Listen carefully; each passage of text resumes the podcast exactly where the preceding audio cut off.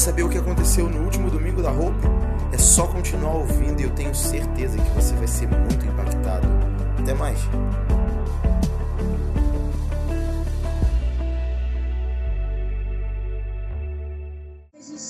possa escutar a tua voz, para que a gente possa te louvar. Obrigado pelos meus irmãos que estão aqui, porque eles vieram das suas casas, dos seus afazeres, para que hoje eles pudessem juntos celebrar, glorificar, render um culto em ação de graças ao Senhor. Obrigado, Jesus Obrigado, Deus Pai, porque as suas promessas elas são invictas nas nossas vidas. Obrigado, Deus, porque o teu amor é algo invicto dentro de nós. E é algo que ninguém, nada pode apagar, mas pelo contrário, ele só cresce quando a gente se coloca disponível. Querido, feche os seus olhos e começa a orar e agradecer a Deus por essa disponibilidade, porque o amor de Deus é algo que só cresce quando você se coloca disponível a ouvir a voz dele, a se atentar àquilo que ele está fazendo. O amor dele só cresce. Mas e as promessas? As promessas são consequências desse amor sobre a sua vida. Obrigado, Deus. Obrigado, Deus. Obrigado, obrigado, obrigado. Obrigado, obrigado. Obrigado, Deus. Obrigado. Mesmo diante de tantas circunstâncias, talvez você não tenha um dia tão belo como você desejou mas a graça e a misericórdia de Deus, elas se renovam a cada manhã. E Ele te trouxe hoje aqui por um motivo, por um propósito. Louvar e agradecer aquele que é digno, aquele que é o teu Pai. Oh Jesus,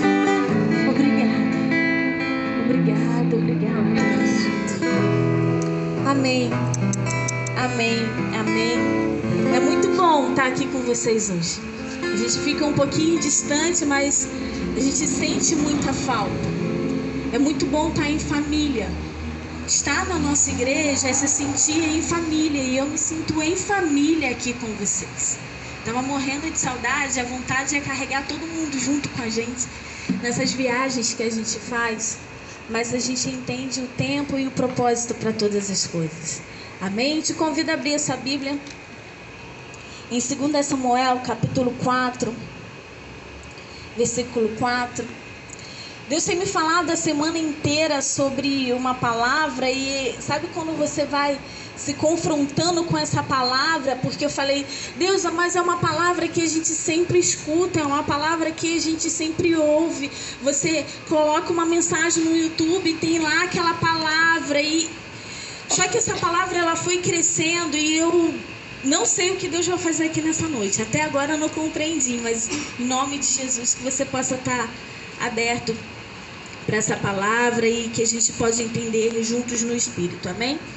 2 Samuel, capítulo 4, versículo 4. Todos acharam? Amém? Amém, gente? Amém. Vocês estão vivos? Amém. 2 Samuel capítulo 4, versículo 4. Jonatas, filho de Saul, tinha um filho aleijado dos pés. Era da idade de cinco anos quando de Jezreel chegaram as notícias da morte de Saul e de Jonatas. Então, sua ama a tom, tomou e fugiu. Sucedeu que, apressando-se ela, ela a fugir, ele caiu e ficou manco. Seu nome era Mefibosete. Só tá aí. Eu não sei se vocês já, já leram essa palavra ou se vocês já escutaram sobre Mefibosete. Mefibosete ele era filho de Jonatas. Jonatas era filho de Saul, aquele que tinha uma aliança com Davi. E quando Jonatas e Saul morrem, a ama escuta que eles tinham morrido, ela pega Mefibosete e ela tropeça e ele cai e ele fica, na palavra de Deus fala aleijado, mas a gente coloca como deficiente. E aquele menino, ele se tornou, se tornou um órfão. A palavra de Deus não cita sobre a mãe dele, cita mais sobre o pai. E o pai a gente já entendeu que ele tinha morrido. E essa semana inteira eu tive sonhos e Deus tem falado muito comigo sobre orfandade. A gente fala muito de um pai, de um Deus, mas muitas vezes a gente se sente órfão. Mefibosete, ele só tinha cinco anos de idade quando tudo aquilo aconteceu na vida dele. Quando ele descobriu que o pai dele tinha morrido, que o avô dele tinha morrido e que agora ele estava aleijado, que agora ele estava deficiente. E se hoje a gente fala de uma sociedade que ela é um pouco preconceituosa com a deficiência física, imagina antigamente aquilo que Deus tinha preparado, ou talvez que Mefibosete tinha no coração dele, é que todo um reinado ele possuiria por herança. Porque o avô dele era rei, o pai dele provavelmente iria se tornar rei quando Saul morresse, e ele, depois da morte de Jonatas, se tornaria rei. Mas toda a vida dele mudou aos cinco anos. E ele foi crescendo por uma ama, por uma pessoa que não tinha um vínculo sanguíneo com ele. E ele foi crescendo debaixo de muitas mentiras do inferno. E quantas vezes o inferno ele vem alimentando o nosso interior com uma orfandade, dizendo que nós não somos filhos ou que a gente não tem um vínculo ou que alguém esqueceu de você. Porque depois de muito tempo, muito tempo, se passaram mais de 20 anos, Davi manda chamar Mefibosete. Vamos lá comigo? Abra sua Bíblia. Segunda Reis Vamos lá. Capítulo 9.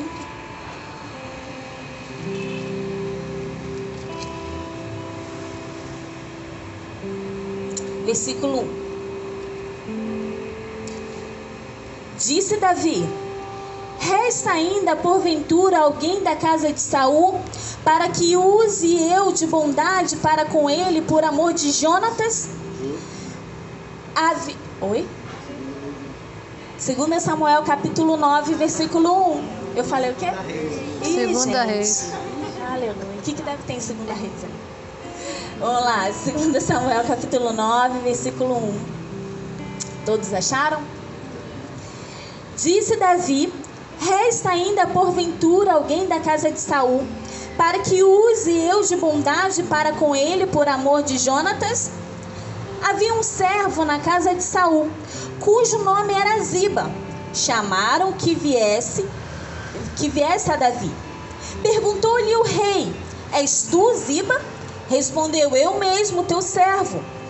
Disse-lhe o rei: não há, não há ainda alguém da casa de Saul para que use eu de bondade de Deus para com ele? Então Ziba respondeu ao rei: ainda há um filho de Jonatas, aleijado de ambos os pés. E onde está?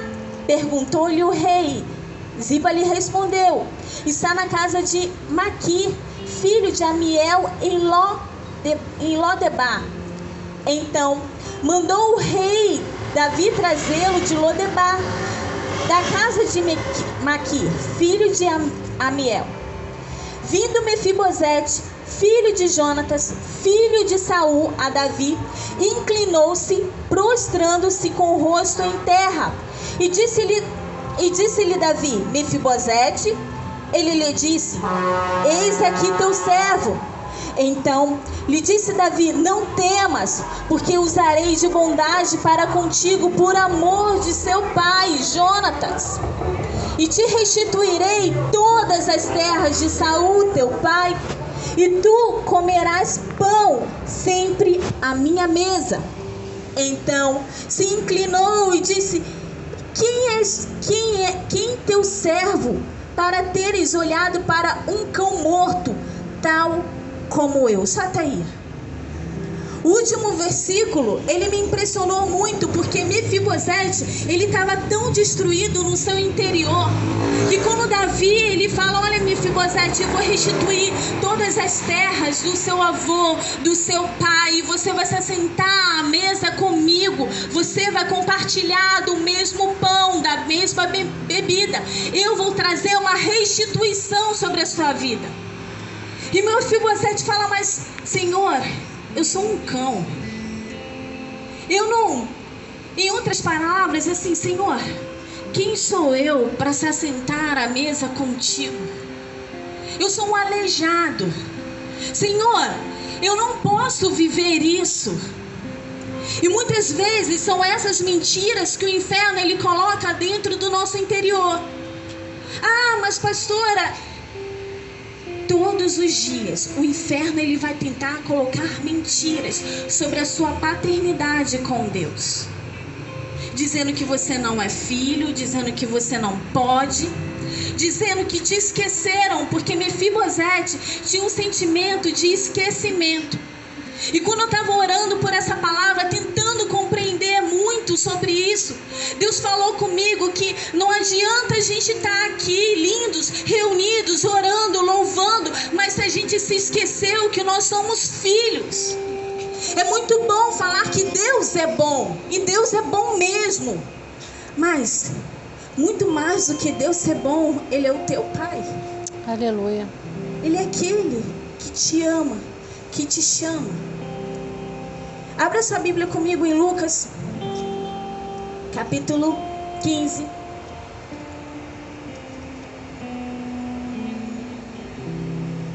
Lucas, capítulo 15.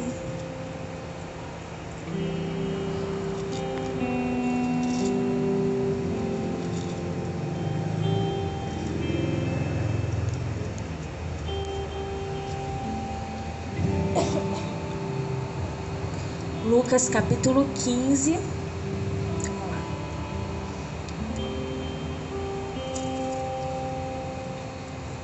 Versículo 11. Continuou certo homem, tinha dois filhos. O mais moço deles disse ao pai: Pai, dai-me a parte dos bens que me cabe. E eles repartiu os haveres.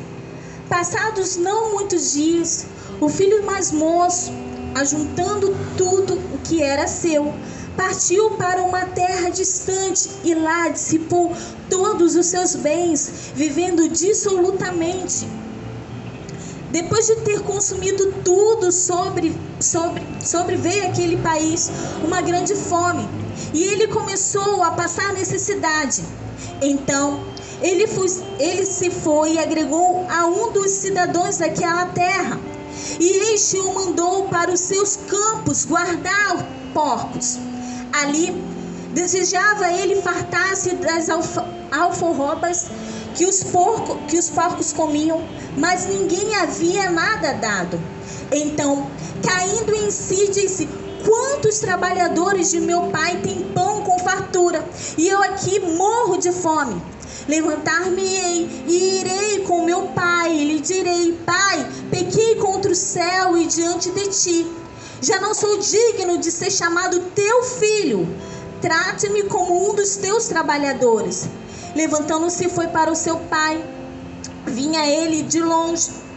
Quando seu pai o avistou, e como padecido dele, correndo, o abraçou e o beijou.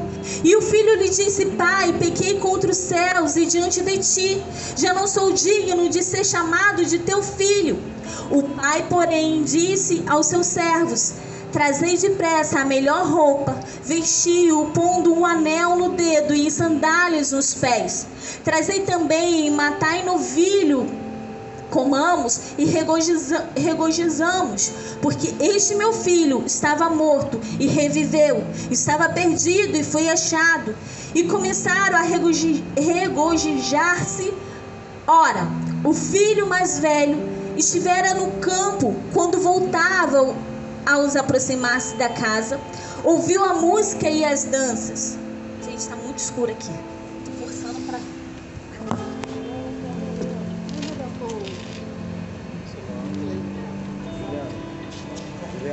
E chamou. Pega o celular, Juliana. E chamou um dos escribas e perguntou-lhe o que era aquilo. E ele informou: Veio teu irmão e teu pai e mandou matar um novilho cevado, porque o recuperou com saúde. E ele se indignou, não queria entrar. Saindo, porém, o pai procurava conciliá-lo. Mas ele respondeu ao seu pai: Há tantos anos que te sirvo, sem jamais transgredir uma ordem tua, e nunca me deste um cabrito sequer para alegrar-me com os meus amigos. Só até aí. Essa parábola do filho pródigo, eu sempre fiquei muito encacutada, muito perturbada com essa palavra. Porque eu pensava o seguinte: Deus, tudo bem, eu sei que a gente tem que se alegrar com os nossos irmãos que voltam. Isso, isso é muito lindo, isso é muito maravilhoso. Mas e lá o filho mais velho, que ficou trabalhando dia e noite, que ficou lá suando, que estava lá com, com o pai, que estava perto do pai, que honrou o pai? Por que, que ele também não pôde se alegrar com os seus amigos, como ele disse, que o pai nunca matou nada para ele se alegrar com os amigos? E Deus começou a falar comigo que não adianta você estar perto do Pai se você não compreender o que Ele é para sua vida. Aquele filho mais novo, ele passou todo o tempo do lado do pai, mas ele não compreendia o que o pai, qual era o papel do pai na vida dele. Ele não entendia o que era ser filho, ele entendia o que era ser servo. Porque quando o irmão dele volta aonde que ele estava? No campo, trabalhando. E quando ele começa a falar com o pai, reclamando, o que, que ele fala com o pai? Pai, olha, eu trabalhei dia e noite. Eu estava aqui, olha, suando e você nunca fez nada para mim. Muitas vezes a gente só quer trabalhar, trabalhar, trabalhar, trabalhar, mas a gente não tem um entendimento de filho, de amigo, a palavra de Deus fala que Ele não nos chama mais de servos, mas de amigo. Estar no ambiente da igreja é maravilhoso, mas nós precisamos ter a consciência todos os dias que nós somos filhos, que Ele nos chama de filhos, que Ele deseja que a gente busque Ele como filho e não como um servo, amém. Você tem que servir, você tem que servir, tem que adorar, tem que adorar. Mas você é filho. E tudo aquilo que é dele é teu. O pai fala, meu filho, olha só. Você está aqui comigo, mas você se esqueceu que tudo isso que eu tenho é teu também. Você não compreende que eu tenho autoridade, mas você também tem autoridade de filho. Nós temos autoridade de filhos e dia e noite nós precisamos renovar a nossa mente. Por isso que Romanos 2:12, vamos lá, abre comigo. Romanos 12:2.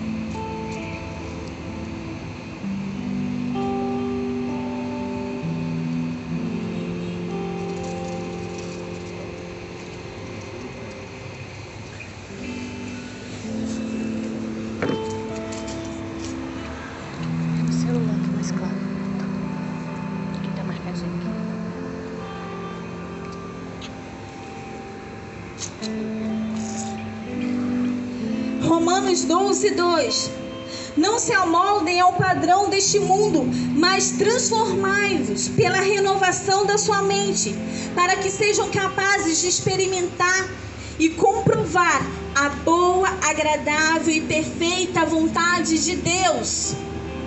Renovai a vossa mente, renovai o vosso entendimento Renovai aquilo que o inferno muitas vezes tenta colocar na sua mente e você tem que renovar. Não, eu sou filho sim.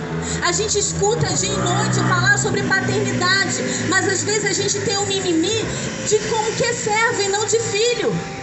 Ah, mas eu fui esquecido. Ah, mas eu fui abandonado. Ah, mas eu estou ferido. Tudo aquilo que Mefibosete sentia, muitas vezes a gente sente. E não vem falar que não sente porque sente. Nós somos seres humanos. Só que quando eu tenho a minha mente renovada, Quando todos os dias eu tento buscar essa renovação, Senhor, eu sou sua filha. Senhor, eu não vou ser enganada por essa mentira do inferno dizendo que eu não sou capaz, dizendo que eu não posso, dizendo que eu não tenho autoridade. Senhor, eu vou renovar a mente, mostrando que eu tenho autoridade de filho. Logo que o filho mais novo chega, o que, que o pai faz? Ele dá um abraço, ele manda colocar as roupas mais lindas e ele dá um anel. O anel significa autoridade. Aonde que está a autoridade que Deus derramou sobre as nossas vidas? Mefibosete, ele foi chamado para se assentar à mesa com Davi. E a palavra de Deus fala que Davi pediu para ele se assentar porque Davi queria tratar ele como filho. Davi, mesmo não conhecendo Mefibosete, ele queria amá-lo, Davi. Nós fomos resgatados. Mesmo você sem saber, você foi resgatado. Você foi aliançado por aquele que te ama acima de todas as coisas. Todas e qualquer coisas. Eu não vou me delongar muito, essa palavra é só isso. E eu fiquei muito, muito intrigada. Mas, para você ser filho, e Deus me falou muito isso, você primeiro tem que ter na sua mentalidade, para depois partir para o coração. Por isso, feche os seus olhos. Em nome de Jesus. Quais são as mentiras que o inferno tenta colocar dia e noite no seu interior? Quais são as mentiras que o inferno tenta jogar para você? Mefibosete não era, ele não se sentia um nada. E até mesmo para a sociedade, por ele ser um deficiente, ele não era alguém capaz de se assentar à mesa ao rei com o rei. Talvez você olhe para sua vida hoje e você fala: "Não, eu não sou capaz de me assentar à mesa com o rei. Eu não sou capaz de viver uma trajetória como filho, como amado. Porque eu fui rejeitado, porque eu fui esquecido, porque eu fui ferido, porque me abandonaram. Em nome de Jesus. Em nome de Jesus. She cantaralabás. Shiriandere cantaralabás. Se todos os dias a gente compreender que nós somos filhos, por mais que venham as circunstâncias, por mais que venham as dificuldades, por mais que venham as adversidades, a gente vai conseguir passar em glória, em glória, de vitória em vitória. A gente vai conseguir caminhar em paz.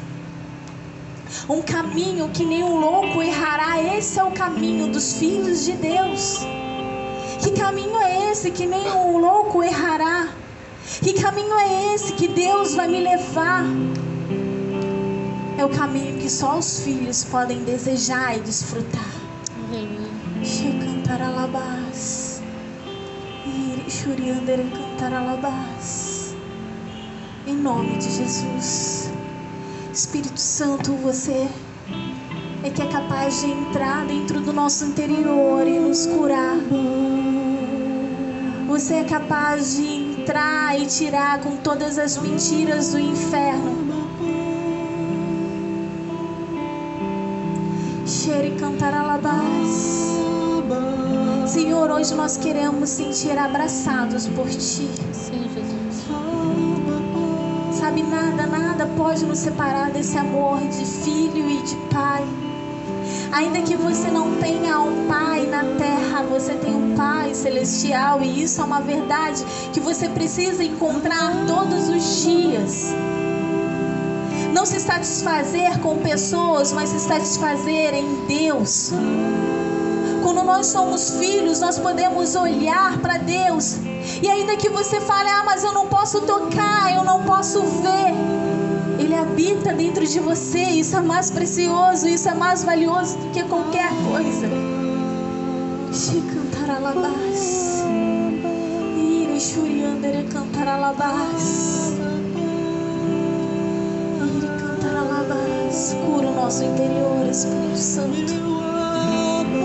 Cura o nosso interior, Espírito Santo. Espírito Santo. Cura o nosso interior, Espírito Santo.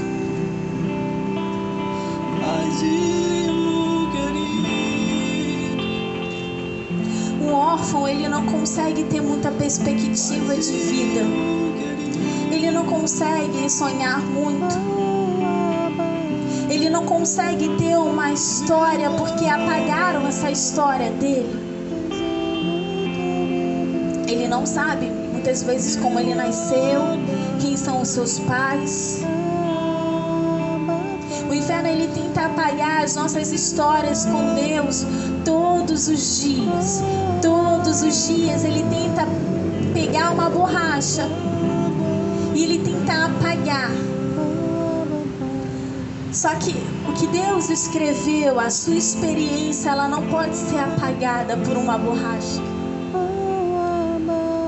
Porque é um vínculo. Foi um derramamento de sangue. Então ninguém consegue destruir a sua história com Deus. E se ainda você fale, mas pastor, eu não tenho história com Deus. Comece a criar uma história com Deus. Comece a desejar criar experiências com Deus. Comece a desejar ir para lugares que você nunca foi. Atingir uma maturidade que talvez você tenha medo de atingir desvendar lugares com Deus que só Ele pode te revelar e te mostrar. Só Ele pode te mostrar o caminho, só Ele pode te revelar esse caminho.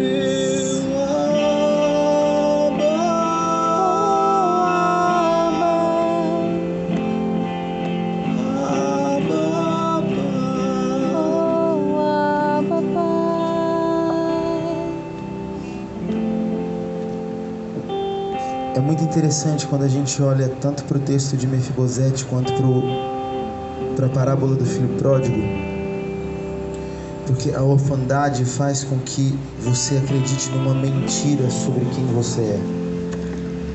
Mefibosete era filho de rei, mas se enxergava como um cão. O filho que permaneceu era filho, mas se enxergava como servo.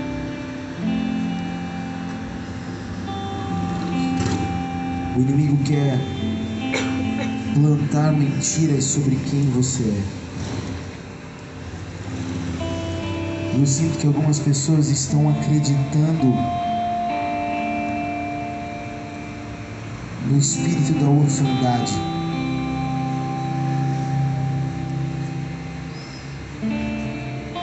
Eu sinto que algumas pessoas estão acreditando num reforço negativo personalidade. Então, é, você é estressado, então eu sou assim mesmo, é dessa forma que eu penso, eu sempre fui assim. São mentiras de um espírito de orfandade. Fibosete, você não é um cão, você é um filho de rei. E o seu lugar é na mesa do rei. Filho, você não é um servo, você é um filho. Tudo que eu tenho é teu. Enquanto aquele que saiu de casa, mesmo não estando mais com o seu pai, ele sabia quem ele era. Ele falou: Olha, eu vou voltar para a casa do meu pai, porque lá minha vida vai ser totalmente diferente. Eu não sou nem mais digno de ser chamado filho, mas eu sei, eu tenho um pai onde eu posso voltar. Eu sinto que a orfandade está plantando mentiras sobre identidade. E você precisa ter um encontro, uma revelação com a verdade. Então, eu quero fazer um ato profético. Põe a mão sobre os seus ouvidos.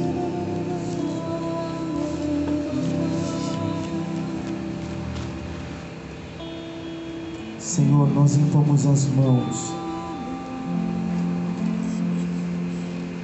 no lugar onde nós ouvimos tudo, onde o inimigo tenta sussurrar as suas mentiras,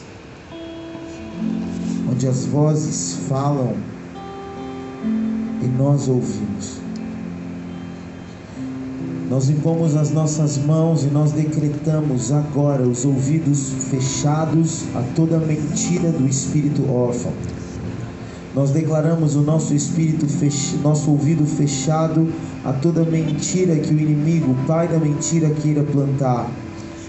E nós declaramos ouvidos abertos a ouvir apenas a verdade do Senhor sobre quem nós somos e a tua voz nos chamando. Agora põe a tua mão no coração. Senhor, no nosso coração nós multiplicamos aquilo que ouvimos. O nosso coração é o lugar onde a semente é fertilizada. Então nós declaramos terra estéril para toda mentira. Nós declaramos terra árida, terra seca para todo desvio de identidade e nós profetizamos solo fértil para a verdade de quem nós somos, solo fértil para o som da Sua voz, solo fértil para aquilo que o Senhor tem falado sobre nós. Pai, quem nós somos? Pai, quem nós somos? Eu oro para que o Senhor ministre cada coração aqui nessa noite sobre quem eles são e que o Senhor crie raízes profundas dessa palavra. Que o Senhor faça com que os nossos corações abriguem essa verdade e encontrem solo rico, fértil, água que irriga a semente. Que floresça, a tua palavra floresça, em nome de Jesus, em nome de Jesus de Jesus, querido. Que você possa carregar essa verdade todos os dias dentro do seu interior. Quando alguma mentira do inferno vier, você vai falar, Senhor, renova minha mente. Sim, Pai. Renova minha mente, renova minha mente, renova minha mente. Me faz lembrar todos os dias que eu sou filho, que eu sou sua filha, que eu sou amada. Em nome de Jesus. Quem quiser ir, eu te abençoo em nome do Pai, do Filho do Santo Espírito de Deus. Para que você possa ir por uma semana aonde você vai viver lindas experiências com o seu Pai.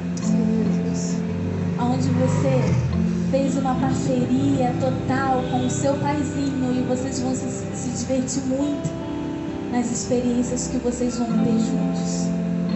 Em nome de Jesus. Quem quiser permanecer, pode permanecer.